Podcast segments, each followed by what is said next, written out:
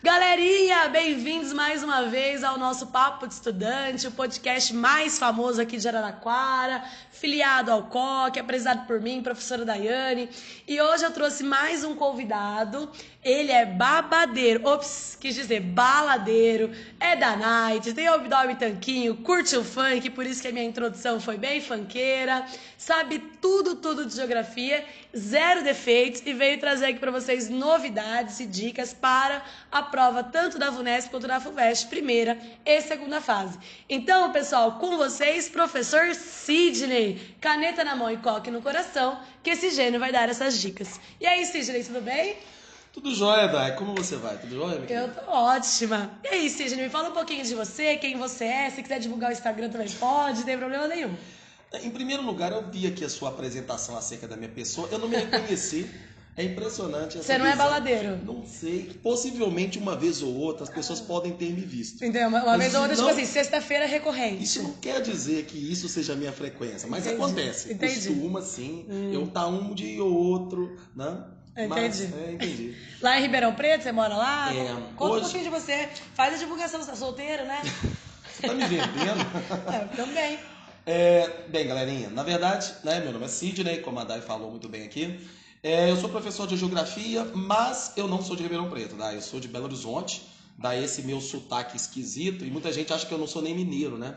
É porque aqui eu percebi que aqui em, em Ribeirão Preto, Araraquara, o pessoal acha que quem é de Minas tem que falar porta, porteira, igual o pessoal do Triângulo Mineiro. Aham. Então é a Minas que, que São Paulo conhece, é do Triângulo. Então eu sou de Belo Horizonte, né? Capital. É, capital, né? Fiz. É, não, rico eu não sou. Rico e professor não cabe na mesma Não frase. tá, não. entendi. É, então, eu me formei, na verdade, em, em geografia na, na UFMG e com especialização na PUC, né? Porque eu acabei fazendo tanto o bacharelado quanto a licenciatura. E eu fiz em Belo Horizonte. Trabalhei lá durante um bom tempo. né? Anterior à geografia, eu fiz a engenharia civil, mas aí eu descobri que não era nada daquilo que eu queria. Né? É até um interessante, porque os alunos costumam nos perguntar, né? Pô, é nessa fase assim, que a gente escolhe o que a gente vai fazer pro resto da vida. Eu falei, não. Você Uhum. vai escolher aquilo que você, nesse momento, acha que é o que para o resto da vida. Porque o resto da vida muda toda hora. As coisas podem mudar. Né? E esse medo, talvez, da mudança, hoje a juventude tem muito. Então você não tem que ter medo de mudar. né? Se daqui, se hoje a coisa que você quer pro resto da sua vida é o curso de direito, é o curso de medicina, que o seja e que o faça. E se daqui a quatro anos não for mais o curso da sua vida, que você faça outro e que você tenha vários planos pro resto da sua vida. Que é Busque novos horizontes. né? Isso é sempre muito importante. Né? É, em relação às minhas redes sociais, como você já me difamou, não, eu só tenho o Instagram e atualmente ele está mais apropriado para a geografia do que por mim mesmo.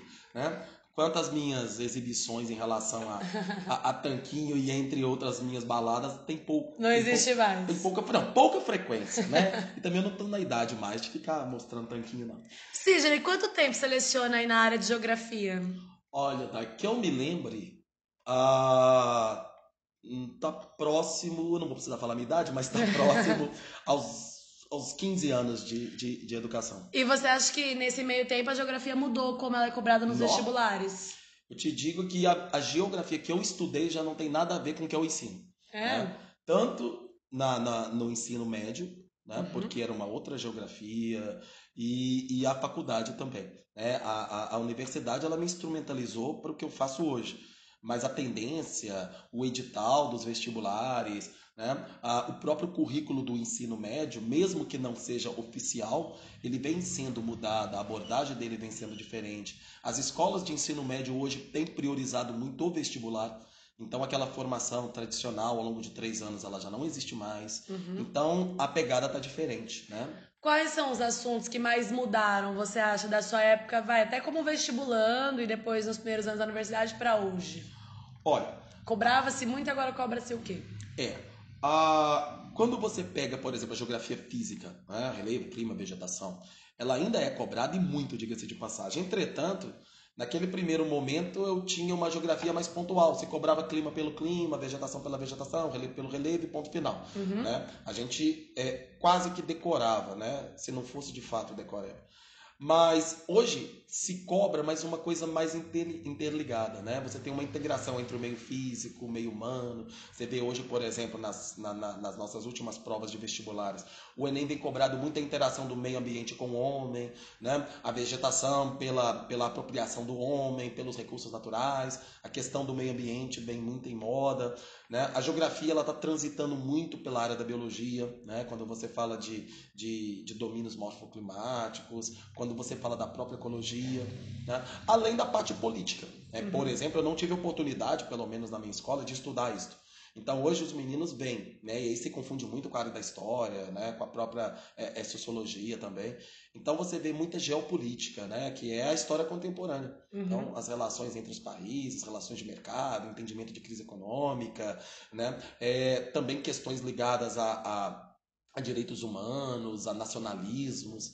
É uma geografia um pouco mais abrangente. Perfeito. É bem diferente do que eu vi.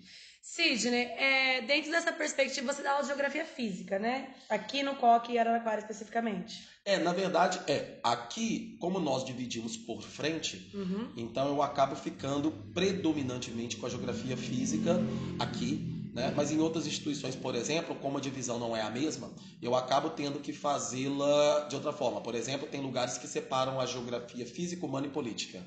Em outros lugares, a geografia brasileira e a geografia mundial. Uhum. E aí acaba que os três aspectos, físico, econômico e político, caem nos dois. Então eu acabo tendo que fazê-lo. Mas a minha preferência e as minhas especializações são todas em geografia física. E você pode dar dicas pra gente, por exemplo, como a VUNESP, na primeira ou na segunda fase, cobraria a geografia física para os alunos? Ó, o que, que eles têm que estudar agora nessa reta final? Ó, a Unesp, a VUNESP, ela ama, é impressionante, ela idolatra as, que, as questões de, de, de geologia, de rochas. Né, uhum. de intemperismo. Então, por exemplo, hoje é muito importante que o candidato, hoje inclusive, né, eu estava ministrando aula com os meninos aqui no COC, e eu falei para eles que a necessidade deles associar estrutura geológica, relevo, com os recursos minerais. Então a, a VUNESP gosta disso. Por Ela, exemplo? Por exemplo, você entender que as áreas de mineração brasileiras estão associadas às estruturas antigas do país, cristalina, como o quadrilátero ferrífero, como a Serra dos Carajás, e que hoje, né, associado, como eu disse a vocês, à questão da, da, da economia, Está ligado à questão da Vale, né, da privatização das empresas de mineração. Está ligado à questão do meio ambiente. Nós estamos aí é, com as, a, os rompimentos das barragens. Né? Então, são os casos da política, Mariana e Brumadinho, para a geografia política. E que estão intimamente associados a isso. Por exemplo, a, a FUVEST, no último vestibular em que ela cobrou esse tema, ela não cobrou a questão do impacto ambiental ou do desastre per si ela cobrou por que, que aquela atividade econômica estava associada àquela região. E aí o aluno, o candidato, tinha que entender que estava associada à estrutura geológica. O tipo de rocha que tem ali justifica a área de mineração da Vale do Rio Doce, né, atual vale privatizado. Então o candidato tem que saber fazer esse link. Outro clima, outro, outro ambiente também hoje que vai ser cobrado é a climatologia. Porque esse ano nós tivemos muitos furacões, tornados, ciclones, tempestades né, é, tropicais, não é pelo mundo. Uhum. Né? Essa, essa alteração das características do clima brasileiro foram muito né, é, evidentes este ano. É novembro, não sabe se chove, não sabe se faz calor. É, tem é, tudo a ver isso ou não? Tudo, tudo. A temperatura né, ela aumentou ao longo do tempo numa média superior à comum. Né? Em outros lugares, como nos Estados Unidos, né, nós tivemos verões com muito mais intensidade, inclusive algumas cidades né, é, é, é decretando é, estádio de, de, calamidade pública, porque as pessoas não estão acostumadas com essas temperaturas. Né? Aqui a região é muito seca, então isso uhum. tem provocado muitos problemas de saúde, está associado ainda a queimadas, né? principalmente nesse período do ano. Aí você junta uma vegetação seca, falta de umidade, temperatura elevada. Então, assim, eu acho que esse ano se nós tivéssemos que apostar na geografia física, na VUNESP né, e na FUVEST, a climatologia e a geologia, né? Ou seja, é relevo e clima. É, você acha que, que saber o aluno hoje fazer leitura de mapas para essas duas provas é imprescindível? É. Né? O Enem, por exemplo, cobrou uma análise de um mapa na estrutura geológica do mundo. Né? Então, na estrutura geológica do mundo, hoje, é importante que o aluno o candidato ele saiba exatamente o que é, é o que acontece né, em cada um desses espaços cartográficos. Então, olhar o mapa. Uhum. E saber que naquele espaço ali você tem uma tendência a terremotos, sem ter uma legenda. Ele tem que ter essa predisposição de análise cartográfica.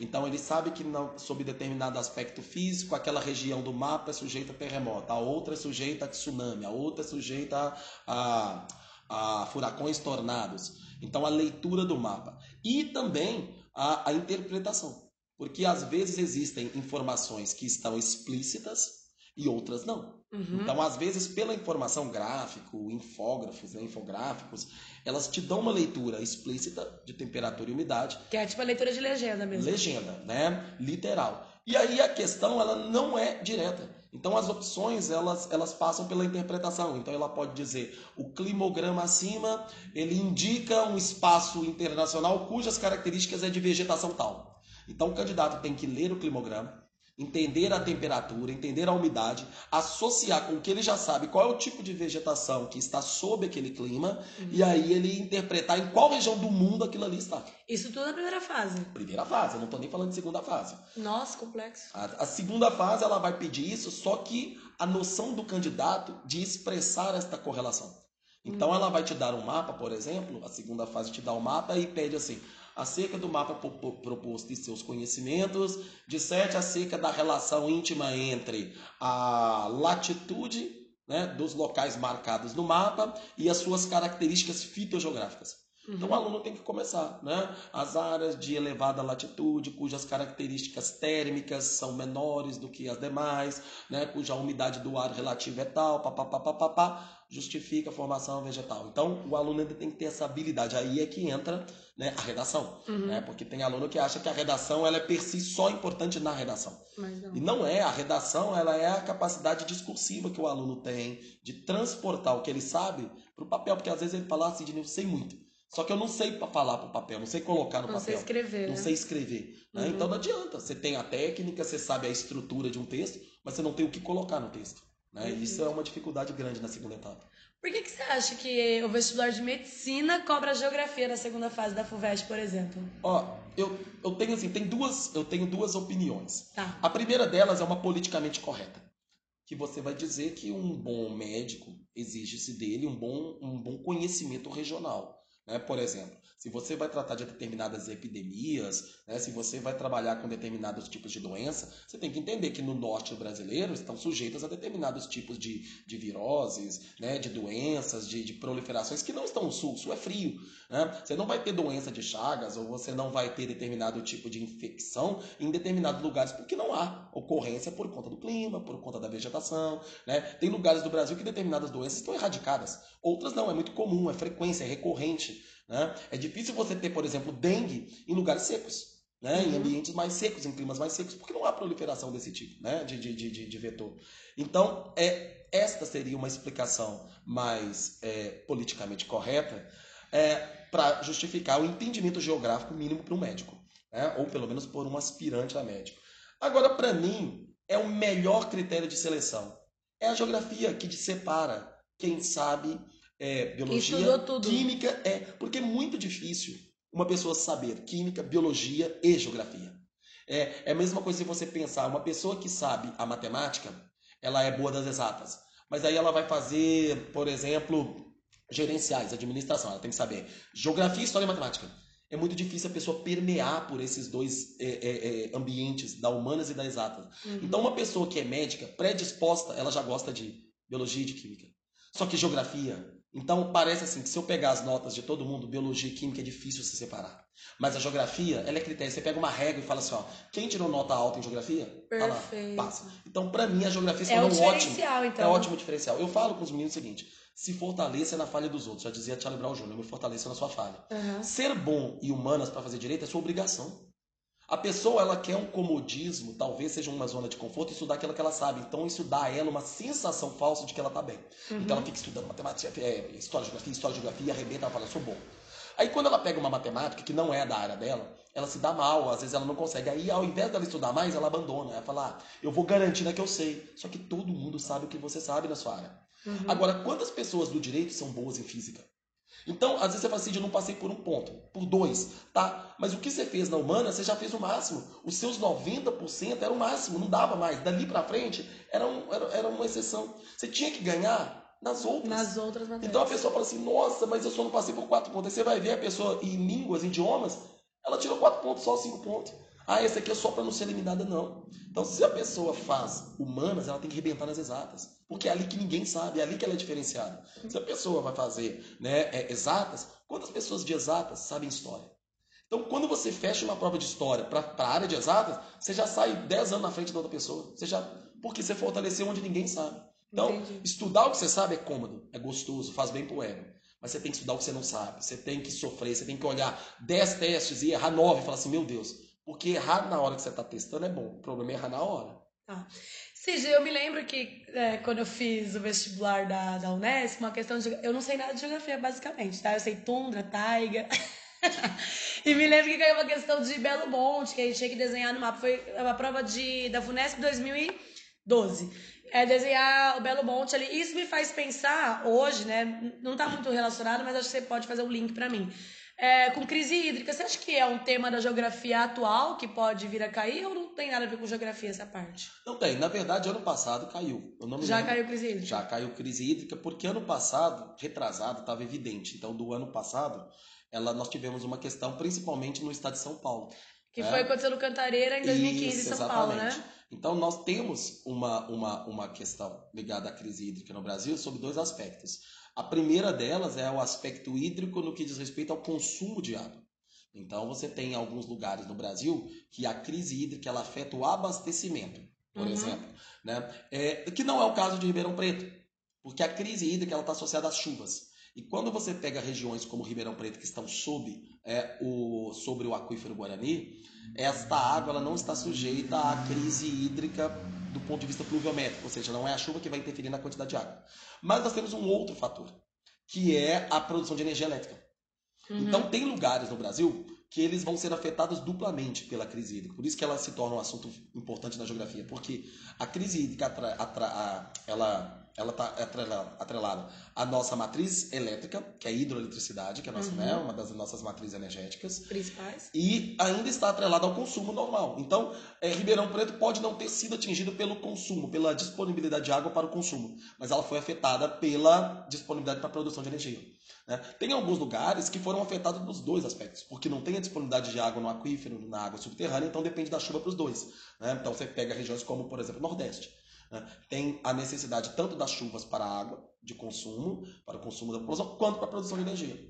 Então a gente tem essa coisa. Então a crise energética ela é, ela é muito a crise hídrica, ela está intimamente associada à crise de energia, que é um dos assuntos da geografia. E é um assunto importante, acha, para esse ano? Para esse ano. Ano passado o Enem caiu, Belo Monte, né? Caiu as principais usinas hidrelétricas brasileiras uhum. nas suas bacias hidrográficas e perguntou justamente em relação à área de alagamento e o seu potencial elétrico né, o seu potencial de geração. Porque no Brasil, a grande parte, você só tem uma usina hidrelétrica, você só tem uma represa construída por esses dois motivos. Ou para a reserva de água durante os períodos secos, ou por conta de um relevo que é mais plano, então você precisa gerar uma pressão. O rio per si já não consegue fazê-lo. Na Amazônia Belo Monte, que você citou, você tem essas duas vantagens. É uma região cujo relevo é acidentado, então permite essa, essa diferença de potencial e uma força com a qual a água desce né, que produz essa energia sem a necessidade de uma grande represa. E a água tem o ano todo. Não tem crise hídrica no norte. A chuva acontece o ano inteiro. Então o aluno tem que entender clima, tem que entender relevo, para entender que na Amazônia não precisa desmatar muito para produzir uma energia hidroelétrica. Perfeito. Entendeu? E para a gente encerrar, Cid, tem mais algum ponto da geografia que você quer ressaltar aí? Olha, é aquilo que eu disse. Eu acho que é, para o Enem, né, nós tínhamos aí a especulação de que a prova seria mais objetiva e, e, e, e obje, objetiva e teórica, né? Conceitual. Conceitual. E, e, de fato foi, né? Não mudou, pelo menos na geografia, não, nós não tivemos muitas mudanças significativas a ponto de, de achar que, né, que, que, que, o Enem, a estrutura do Enem mudou. E eu também não acredito que isso vai ocorrer na FUVEST, na Unesp, na própria Unicamp, até porque a Unicamp recentemente ela teve uma mudança significativa, então eu acho que ela vai né, manter passar, o padrão. É, manter por isso durante um bom tempo. Então, assim, eu acho que todas, no final das contas, estão se aproximando muito da FUVEST. Então, ó, acredito muito na parte da geografia física, no relevo e no clima, né? Eu acho que isso vai pegar. E na parte da geopolítica, eu acho que o aluno tem que é, lembrar das coisas que estão acontecendo atualmente. Mas não as coisas per si, o fato, uhum. mas o desdobramento. Então, assim, né, talvez ela não cobre diretamente as questões que envolvem né, a, a, a China e os Estados Unidos. Entretanto, porém, a relação que estes dois países estão estabelecendo ao longo de muito tempo, né? a China, o histórico dela em relação né, às indústrias que estão indo para lá, levando a indústria americana para lá, por conta de desemprego norte-americano que vem prejudicando muito os Estados Unidos, porque a empresa quer ir para a China porque a produção lá é mais barata, uhum. mas isso acaba levando o desemprego para os Estados Unidos. Né? É, a própria concorrência internacional, até pouco tempo atrás, ninguém consumia produto chinês. Hoje em dia, o produto americano ele está concorrendo diretamente com o produto chinês. É, outro dia, eu estava dando aula para um menino que me mostrou o iPhone na versão chinesa. Uhum. Né? Até pouco tempo atrás, a gente não pensava nisso. Então, hoje a Apple tem que se preocupar mais do que com a Samsung. Ela tem que se preocupar com a indústria chinesa que vem no mercado. E num país como a crise, né, num mundo com a crise econômica que está, o fator financeiro é relevante, o preço dos, dos produtos é relevante. Você uhum. pode até falar, eu gosto mais do iPhone, eu gosto mais da Apple. Mas se você não tem a disponibilidade financeira e existe um similar no mercado que lhe atende, ele vai começar a ser uma opção, não tem como. Perfeito. Sidney, deixa então um encerramento aí para você, caso você queira falar alguma coisa para seus alunítios e para todos os nossos ouvintes. É, na verdade, é, eu queria retomar aquela entrada, que de fato eu não sou essa pessoa que a Dayana disse que eu sou. Né? Daiane. Daiane, toda vez eu falo isso e você me xinga. Já a falei Dai, por quê? a Dai, né? Então, mas bom, você mereceu pelo que você falou de mim isso. Tá? É, mas eu queria desejar né, a todos os candidatos, né, meus ou não alunos, né, que vocês tenham uma excelente né, semana até os próximos vestibulares. Essa semana é uma semana dura, né? Unicamp e Unesp, né, a VUNESP, e posteriormente nós temos a FUVEST. É, pedir a vocês, inclusive, que não se preocupem com o fato de que em algumas dessas vocês não forem tão bem quanto esperavam. Isso não significa que você irá mal nas próximas e vice-versa. Cada prova né? é uma prova. Cada né? prova é uma prova. Se você, porventura, não atingiu a pontuação que você esperava no Enem, isso não lhe compromete em nada, absolutamente em nada, na Unicamp, na Unesp, na FUVEST, e assim sucessivamente. Cada vestibular, o seu momento emocional era um, né? a abordagem foi outra. Não quer dizer que há uma tendência de todos os vestibulares cobrarem o mesmo assunto, que eles serão iguais. Né? Porque há uma tendência né, né, nacional de assuntos que estão em foco. Mas isso não quer dizer que será, serão as mesmas abordagens. Então vão tranquilo, analisem as questões, interpretem direitinho, com calma e tranquilidade, façam o que for possível. E, no mais, né, desejo a vocês uma vida excelente, excepcional, né, moderada, regrada como a minha, tá? Porque esta é a minha vida. Tá? Fiquem com Deus, meus amores. Galerinha, esse foi mais um Papo de Estudante para vocês. Fiquem ligados que os próximos professores convidados abordarão dicas específicas da área, porque na Escola Coque o ensino é top. Obrigada.